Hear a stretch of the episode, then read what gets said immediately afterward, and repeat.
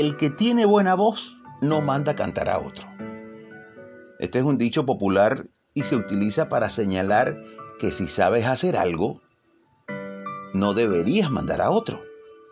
Y qué tremendo, qué injusto es cuando tenemos la aptitud o el talento para hacer algo, pero no lo hacemos. Y peor aún es cuando no lo hacemos porque queremos ahorrarnos la molestia, pero mandamos a otro, que lo haga otro, y además le obligamos a hacerlo. Y Jesús, por supuesto, por supuesto que no está de acuerdo con esto, con esta injusticia. Por eso recriminaba duramente a los fariseos. En Mateo 23, del 3 al 4 dice, porque dicen y no hacen, porque atan cargas pesadas y difíciles de llevar y las ponen sobre los hombros de los hombres, pero ellos ni con un dedo quieren moverlas. Los fariseos profesaban una falsa piedad. Y eso hoy, lamentablemente, se repite. Y a veces se repite en mayor grado. Que Dios nos ayude. Y es que si, si incurrimos en este error, tenemos más culpabilidad que los fariseos porque, como lo dijo un gran teólogo llamado Máximo, esas palabras que Jesús dijo son mucho más, mucho más aplicables a nosotros que a los fariseos. Y es que si nosotros vivimos esa perversión, si presentamos esa falsificación de la piedad, si caemos en eso de no cumplir pero pedir que otros cumplan, si caemos en eso somos peores que los fariseos. ¿Y por qué peores que ellos? Porque nosotros hemos recibido una luz mucho mayor que la que tenían ellos. Hemos recibido a Cristo, hemos recibido la revelación del Espíritu Santo, la revelación por excelencia, se nos ha descubierto Jesús, la luz del mundo. Imagínate. Y por supuesto los fariseos eran exégetas, personas muy estudiosas que conocían la escritura al dedillo. La desmenuzaban en todos sus elementos, pero no tenían a Jesús, no tenían al Espíritu Santo y por eso no encontraban la vitalidad que hay en las escrituras.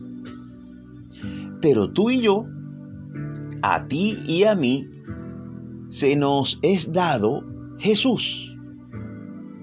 Se nos dio su Santo Espíritu y por eso es mucho más grave que nosotros teniendo tan gran ventaja, tan gran luz, caigamos en la misma falta de los fariseos y a veces peor. Esto no debe ser así. Y es que el Espíritu Santo ha venido para guiarnos a esa vitalidad que los fariseos no podían encontrar en la palabra. El Espíritu Santo ha venido para ser nuestro maestro en cuanto al discernimiento de las sagradas escrituras. No sé si usted ha escuchado, o quizá usted mismo haya dicho alguna vez, es que yo leo la Biblia pero no entiendo nada. claro, y eso es así porque la Biblia no es una pieza de laboratorio para ser disecada y estudiada según nuestro criterio o según nuestro razonamiento. La Biblia, además de ser leída, debe ser explicada por un maestro. Alguien debe guiarnos en esa verdad en esa verdad eterna, de no ser así, quedaremos más confundidos que al principio. Y la pregunta es, ¿qué maestro es ese? ¿Quién nos guiará a esa plena verdad? ¿Quién nos va a guiar para encontrar la vitalidad que yace en las sagradas escrituras. Bueno, Jesús lo dijo en Juan 16, 13.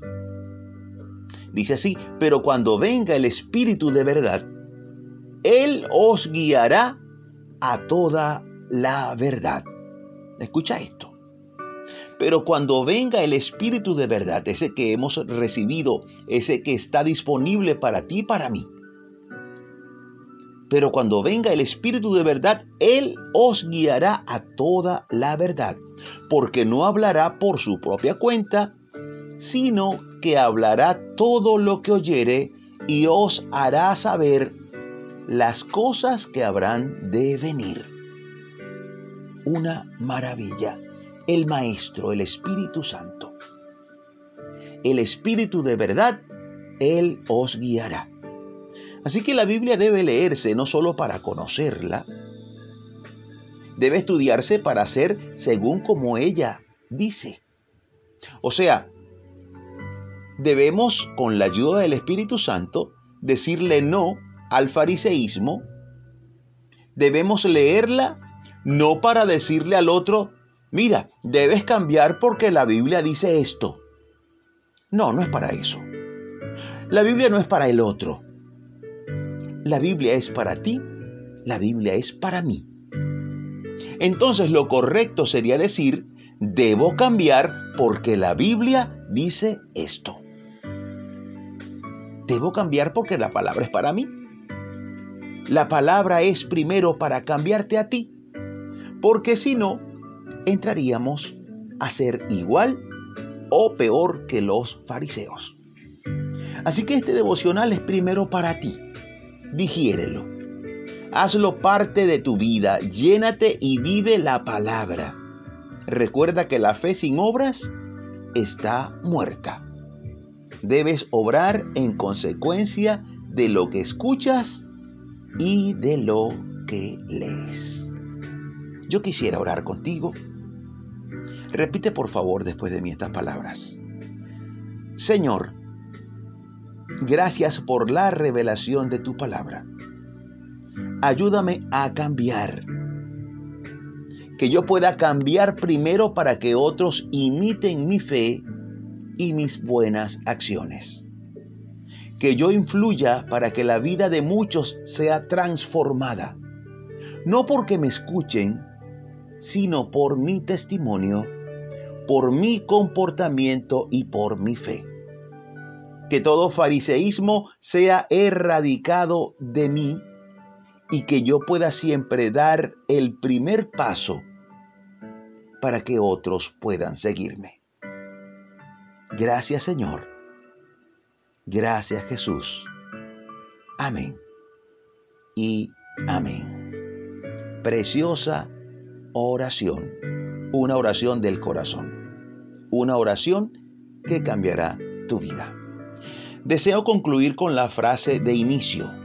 El que tiene buena voz no manda a cantar a otro. Dios te bendiga ricamente. Si deseas comunicarte conmigo, puedes escribir a mi correo imerenarvaez.gmail.com Me despido como siempre, súper agradecido con Dios porque nos permite seguir aquí dando pisadas de fe junto a ti. Hasta la próxima, Dios mediante.